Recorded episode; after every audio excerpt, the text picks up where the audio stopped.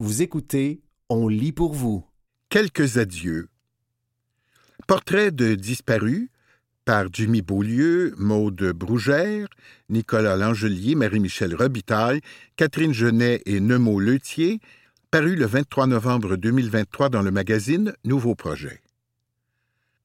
De Sinead O'Connor, en passant par Denise Bombardier et Fred Lamarmotte, Nécrologie variée par l'équipe de Nouveau Projet. Burt Bacharach, compositeur et pianiste américain, on lui doit des centaines de chansons pop datant d'aussi loin que les années 1950 et portées par des artistes aussi variés que Dusty Springfield, Perry Como, les Carpenters et Elvis Costello. Plusieurs dizaines de ses chansons ont atteint le sommet des palmarès. Il a aussi signé la bande sonore de films comme Casino Royale et Butch Cassidy and the Sundance Kid. Il avait 94 ans. Robbie Bachman, le batteur canadien né à Winnipeg et mort à Vancouver, a, entre autres, été membre de Bachman Turner Overdrive avec son frère Randy. Russell Banks. C'est toute la misère de l'Amérique profonde qu'on retrouve dans l'œuvre du romancier emporté par un cancer dans les tout premiers jours de l'année celle des petites gens broyées par le système de la classe moyenne surendettée aux prises avec la violence et la consommation. Celle qui fut la sienne aussi. Lui qui naquit en 1940 et grandit dans un milieu ouvrier peu fortuné du New Hampshire. Mais son engagement politique a largement débordé les pages de ses romans. Il a pris position publiquement à de nombreuses reprises contre George W. Bush, pour la défense de la cause palestinienne, contre la guerre en Irak et le Patriot Act, et a été président du Parlement international des écrivains, une institution créée par Salman Rushdie à la défense des auteurs-autrices persécutés à travers le monde. Il faut lire le récit de sa vie dans son recueil Voyager, paru en 2017 et traduit dans une vingtaine de langues. Bob Barker, le quasi-éternel animateur de The Price is Right, 1972-2007, était aussi connu pour son militantisme en faveur des droits des animaux et de la protection de la nature. Il avait 99 ans. Jeff Beck, le musicien anglais s'est d'abord fait connaître avec les Yardbirds avant de lancer plusieurs albums solo à succès. Né en 1944, il est considéré comme l'un des plus grands guitaristes de l'histoire du rock. Harry Belafonte. Il restera pour toujours dans nos mémoires le rythme endiablé de Jump in the Line, les premières notes de Banana Boat qui font bouger les épaules au plus raide, et la suave mélancolie de Try to Remember. C'est aussi une vie qui illustre magnifiquement le rêve américain. Parti d'à peu près rien, le jeune haïtien d'Harlem, né en 1927, décide un beau jour, en rentrant dans un théâtre, qu'il sera acteur ou chanteur. Il deviendra non seulement une star de Broadway, mais aussi un artiste reconnu dans le monde entier. Une position dont il profitera pour jouer un rôle majeur comme militant des droits civiques américains et des droits de la personne en général. Tony Bennett avec qui l'illustre crooner, qui s'est éteint à 96 ans, un an après avoir sorti son dernier album, n'aura-t-il pas chanté? Sa carrière, qu'on disait condamnée par l'arrivée du rock dans les années 1970, aura au contraire duré jusqu'à tout récemment, marquée par des collaborations mémorables, depuis les grands noms du jazz des années 1950 jusqu'à Lady Gaga et Amy Winehouse. Il a son étoile sur l'Hollywood Walk of Fame et son personnage dans Les Simpsons. Silvio Berlusconi. Une certaine image de la politique à l'italienne, et pas forcément la plus reluisante, s'en est allée avec Berlusconi, décédé cet été dans la ville de Milan, où il avait vu le jour en 1936. Après une jeunesse faite de petits boulots modestes, dont vendeur d'aspirateurs et chanteur sur des bateaux de croisière, il s'est taillé une place dans le milieu des affaires, notamment dans la finance et l'immobilier, puis de là dans la publicité et les médias avant de parvenir à la tête de l'État au milieu des années 1990. Celui qui se faisait appeler Il Cavaliere sera le chef du gouvernement italien à trois reprises entre 1994 et 2011 au cours d'une carrière marquée par les scandales de corruption, les frasques amoureuses et surtout son enrichissement personnel. Jane Birkin. Elle a fait ses premiers pas au cinéma comme figurante, non créditée, dans des films des Beatles avant d'être poussée à l'avant-scène par le réalisateur Michelangelo Antonioni. Dans Blow Up, la Palme d'Or de 1967. À la fois actrice, chanteuse et icône de la mode, cette Française d'adoption était aussi la matriarche d'un clan de femmes incandescentes, ses propres filles, les artistes Lou Doillon, Feu Kate Barry et Charlotte Gainsbourg. Elles ont de qui tenir. Denise Bombardier. Le 20 mai, elle signait son dernier texte incendiaire pour le Journal de Montréal, moins de deux mois avant de mourir d'un cancer qui a pris tout le monde par surprise. Celle qui ne faisait rien à moitié laisse un souvenir aussi contrasté, de grands moments comme journaliste et autrice, mais aussi une deuxième moitié de carrière marquée par des prises de position plus réactionnaires. Fernando Botero le peintre et sculpteur dont on reconnaît sans mal les figures aux proportions monumentales et aux courbes généreuses, avait 16 ans lorsqu'il a commencé à publier ses dessins de tauromachie dans l'un des principaux journaux de Medellin. Il s'intéressait surtout au volume qui communiquait le mieux à ses yeux la sensualité des formes et l'exubérance de la nature. Si le style singulier de Botero s'est exprimé pour la première fois dans ses natures mortes, ses œuvres ultérieures, tantôt mordantes, tantôt humoristiques, souvent critiques à l'égard de la politique sud-américaine et américaine, ont aussi fait de lui un commentateur culturel sagace.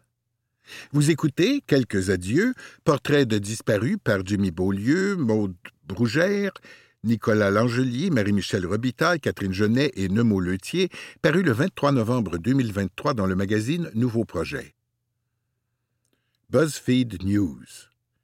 Le site d'information aura eu le temps, au cours de sa brève existence, 2011-2023, de remporter un George Polk Award, un National Magazine Award, un prix Pulitzer et d'autres encore.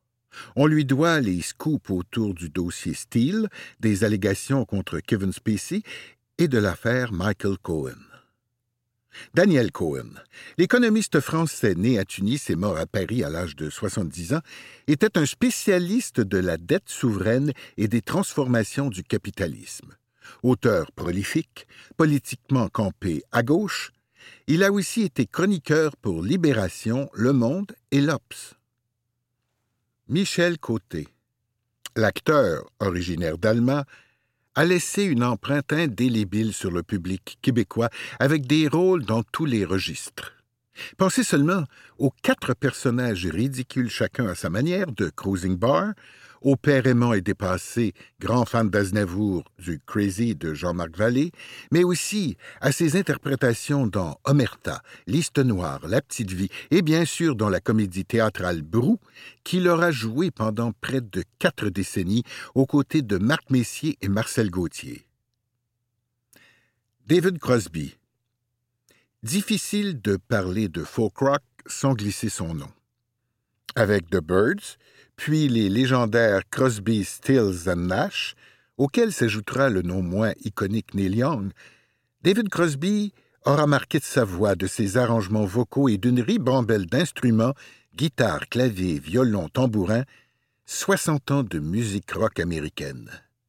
Il part à 81 ans et nous laisse au moins l'un des plus beaux disques de folk, déjà vu, 1970. Louisette Dussault. Décédée à l'âge de 82 ans, la comédienne, autrice et metteuse en scène a été l'une des figures marquantes de la scène et des écrans québécois dès les années 1960.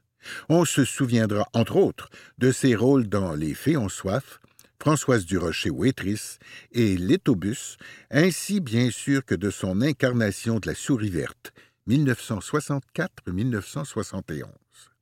Féministe convaincue, elle s'est engagée dans de nombreuses causes tout au long de sa vie, dans le milieu tant théâtral que politique. Django Edwards. Celui qui avait choisi la clownerie comme métier et comme philosophie, qu'il aimait appeler l'Église du sourire, nous a quittés à l'âge de 73 ans. Le maître américain de l'absurde laisse pour ceux et celles qui les auraient manqués une multitude de performances sur le web. Fred la marmotte. Le jour de la marmotte, quelques heures avant d'accomplir sa besogne annuelle, la devineresse a été retrouvée sans vie dans sa couchette, privant ainsi les gens de Val d'Espoir de leur traditionnelle prédiction météorologique. La créature était âgée de neuf printemps. Claude Fournier. Pionnier de la télévision et du cinéma québécois, il a été à la fois réalisateur, scénariste, producteur et directeur de la photographie. Sa prolifique carrière de plus d'un demi-siècle est jalonnée par des productions aussi variées que Deux femmes en or, Bonheur d'occasion et À Saint-Henri le 5 septembre. Il avait 91 ans. Son jumeau, Guy, lui survit. Gaston le chien d'Hugo Dumas a gagné son ciel et sa place dans la presse peu après avoir rendu son dernier souffle. Steve Harwell. Le chanteur et cofondateur de Smash Mouth, groupe qui a connu plusieurs succès dans les années 1990, est mort d'insuffisance rénale, conséquence d'un alcoolisme de longue date. Il avait 56 ans. Bobby Hall, le Golden Jet a été l'un des plus grands joueurs de l'histoire des Blackhawks de Chicago, qui l'a mené à la Coupe Stanley en 1961. Il a aussi été l'une des vedettes de la défunte Association mondiale de hockey. Ses exploits sportifs, trois championnats des marqueurs dans la LNH, entre autres, ainsi que le titre de joueur par excellence, ont toutefois été ternis par des histoires de violence conjugale et de propos racistes, voire pro-nazis. Guy Latraverse. Le metteur en scène Dominique Champagne a dit de lui qu'il a été au show business québécois ce que René Lévesque a été à la politique. Impresario influent, il a notamment travaillé auprès de Robert Charlebois, Diane Dufresne, Yvon Deschamps et Jean-Pierre Ferland. Viola Légère. Elle reste indissociable de la Sagouine, le plus célèbre personnage de l'œuvre d'Antonine Maillet, auquel elle aura donné corps pendant pas moins de cinq décennies, tant au petit écran que sur les planches. Née au Massachusetts en 1930, l'actrice et sénatrice brièvement est devenue un emblème du fait français en Amérique du Nord, particulièrement en Acadie.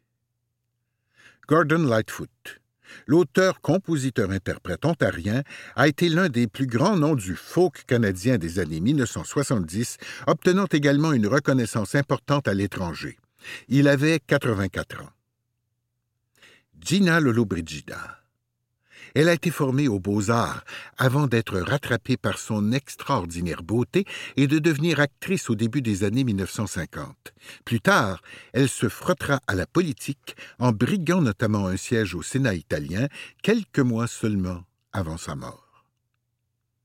Marc-André Lucier. Critique de cinéma pour la presse depuis près d'un demi-siècle, il préconisait une approche rassembleuse et dénuée de snobisme. Joe Matt. L'auteur de bande dessinée, né en Pennsylvanie, s'est éteint à l'âge de 60 ans. Terriblement cynique, rongé par ses démons et ses addictions, Joe Matt aura poussé le récit crasseux et sordide de nos vies plus loin encore que Robert Crumb avant lui. Il laisse dans le deuil la bande dessinée qui colle, qui sent mauvais et qui pique les yeux. Vous écoutez Quelques adieux, portraits de disparus par Jimmy Beaulieu, Maude Brougère, Nicolas Langelier, Marie-Michel Robitaille, Catherine Genet et Nemo Leutier, paru le 23 novembre 2023 dans le magazine Nouveau Projet. Cormac McCarthy. Considéré comme l'un des plus grands romanciers américains, on lui doit entre autres Hall the Pretty Horses, No Country for Old Men et The Road, qui lui a valu un prix Pulitzer. Originaire du Rhode Island, il est mort à Santa Fe, au Nouveau-Mexique, à l'âge de 89 ans. Métro Média. Le groupe de presse s'est éteint abruptement par un vendredi ensoleillé à l'heure du 5 à 7, ce qui a plongé une quarantaine de journalistes dans un profond désarroi. En plus du quotidien montréalais distribué dans les stations de la STM, l'entreprise possédait 11 hebdos locaux à Montréal et 5 à Québec. Sinead O'Connor. Née à Dublin, en Irlande, l'autrice, compositrice, interprète a été retrouvée sans vie à son domicile londonien le 23 juillet. Elle était âgée de 56 ans. Gino Hodgick. L'ancien des Canucks des Canadiens était surtout reconnu pour ses qualités d'homme fort et ses coupes de cheveux de style mohawk. Originaire de la réserve algonquine Kitiganzibi, à Maniwaki, il est mort à 53 ans d'une amylose cardiaque, une maladie rare qui se caractérise par un épaississement des parois du cœur. Yvon Pedneau.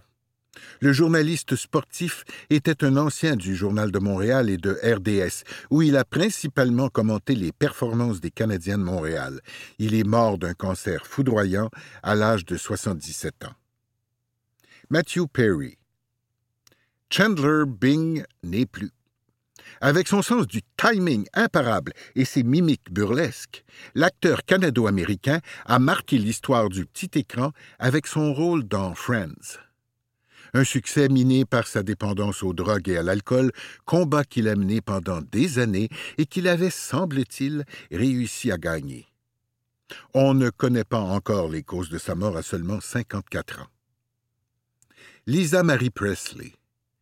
Fille unique du King et de son épouse Priscilla, elle a fait ses propres vagues dans l'industrie musicale, notamment avec l'album To Whom It May Concern, 2003, qui a atteint la cinquième place du Billboard 200 tout en élevant ses quatre enfants. Graceland, la maison familiale à Memphis, est le seul bien qu'elle ait conservé de l'immense héritage reçu de son père iconique. Elle est décédée à l'âge de 54 ans. Lucille Randon. L'humanité a perdu sa doyenne, décédée en janvier à l'âge de 118 ans. La Française, appelée Sœur André en religion, n'aura donc pas détrôné Jeanne Calment et son record de 122 ans. Le secret de sa longévité, selon elle, avoir travaillé jusqu'à 108 ans. Hubert Reeves l'astrophysicien écologiste et professeur bien aimé du Québec, s'est éteint le 13 octobre à Paris. Robbie Robertson. Il fut le guitariste de Bob Dylan avant de fonder The Band et de composer la musique de onze films de Martin Scorsese. Né à Toronto d'une mère autochtone et d'un père juif, il a puisé dans son héritage culturel bigarré pour devenir l'un des pères de la musique americana. Andy Rourke. Le doué bassiste des Smiths, à qui l'on doit quelques-unes des lignes de basse les plus mémorables des années 1980, est décédé d'un cancer du pancréas à New York. Il avait 59 ans. Laurie Saint-Martin. Francophile d'exception, elle a grandi dans une famille anglophone de Kitchener, en Ontario, avant de se découvrir une vocation de femme de lettres dans la langue de Vigneault. Traductrice prolifique, elle a su insuffler son talent à pas moins de 110 titres. En 2002, elle avait remporté le prix Gabriel Roy pour son essai La voyageuse et la prisonnière. Ryuichi Sakamoto. Il s'est essayé de tous les côtés possibles de la caméra et du micro avant de se consacrer à la composition de musique de films, notamment pour De Palma, Almodovar et Inaritu.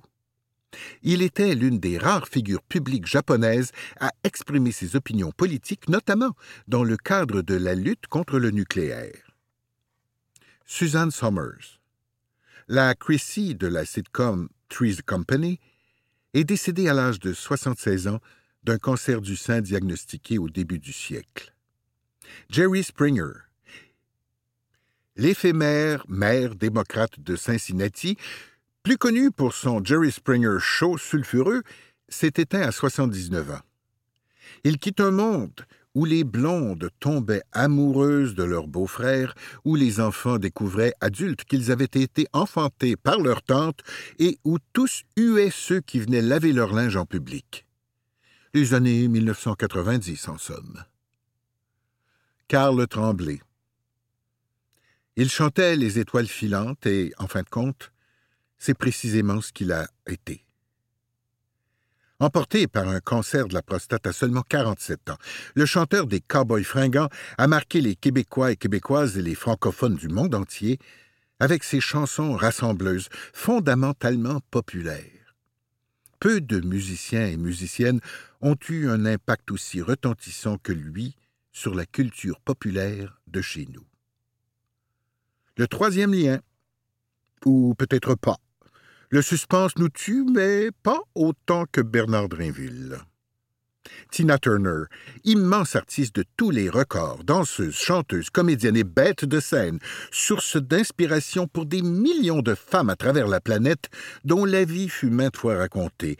Elle a joué son propre rôle dans près d'une dizaine de documentaires. Anna May Bullock, de son nom de naissance, est décédée en Suisse, où elle a été incinérée dans la plus grande intimité. We really do need another hero. Tom Verlaine, le guitariste au nom de scène poétique, n'a jamais goûté au succès commercial, mais son travail au sein du groupe Télévision a inspiré plusieurs générations de rockers et rockeuses. Il est indissociable de la bohème new-yorkaise des années 1970. Vice France, le site d'information a mis la clé sous la porte en mars après Vice Québec en 2019 et avant que la structure tout entière ne se déclare en faillite en mai. La francophonie au sein du groupe Vice ne tient donc plus qu'à un fil. Tiens bon, Vice Belgique. C'était Quelques adieux, portrait de disparus par Jimmy Beaulieu, mots de Brougère, Nicolas Langelier, Marie-Michel Robitaille, Catherine Genet et Nemo Lieutier, paru le 23 novembre 2023 dans le magazine Nouveau Projet. Trois raisons de lire.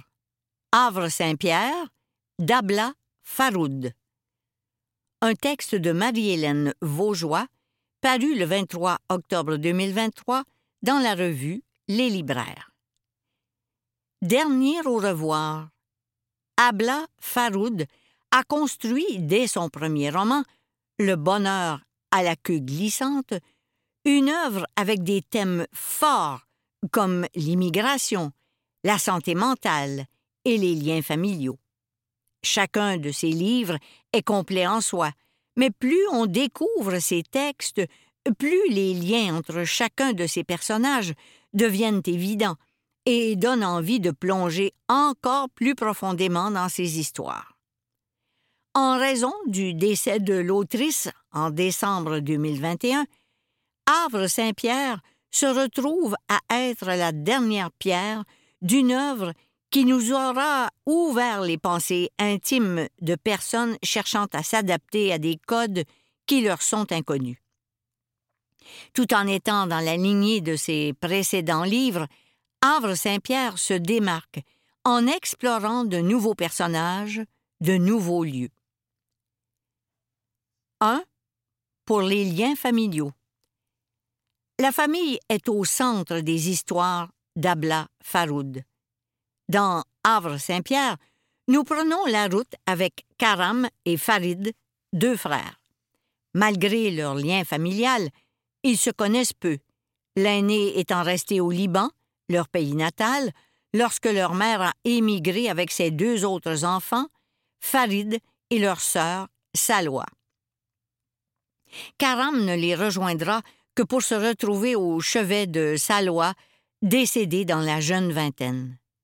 Cinquante ans après ce drame, les deux frères, qui se fréquentent surtout parce que leurs épouses sont amies, décident d'aller se recueillir sur la tombe de Salwa qui est enterré à Havre-Saint-Pierre, à plus de mille kilomètres de leur point de départ. Une si longue route impose une introspection et permet aux deux frères de se découvrir, tant dans les blessures de Karam, qui s'est senti abandonné par leur mère, Alors qu'à l'inverse, Farid s'est tout de suite senti accueilli en arrivant au Québec. 2. Pour l'immigration. Karam est resté au Liban à l'adolescence lorsque sa mère a décidé de venir vivre au Québec. Élevé par sa grand-mère et sa tante, il a vécu toute sa vie avec l'impression très forte que sa mère ne l'aimait pas. Pourtant, lorsqu'il a enfin posé les pieds au Québec pour retrouver sa sœur mourante, il n'a plus quitté ce territoire. À l'inverse, Farid, qui est arrivé à Havre-Saint-Pierre très jeune et a vécu une enfance heureuse, a choisi à l'âge adulte de retourner vivre dans son pays natal, comme s'il avait besoin de se déraciner de nouveau.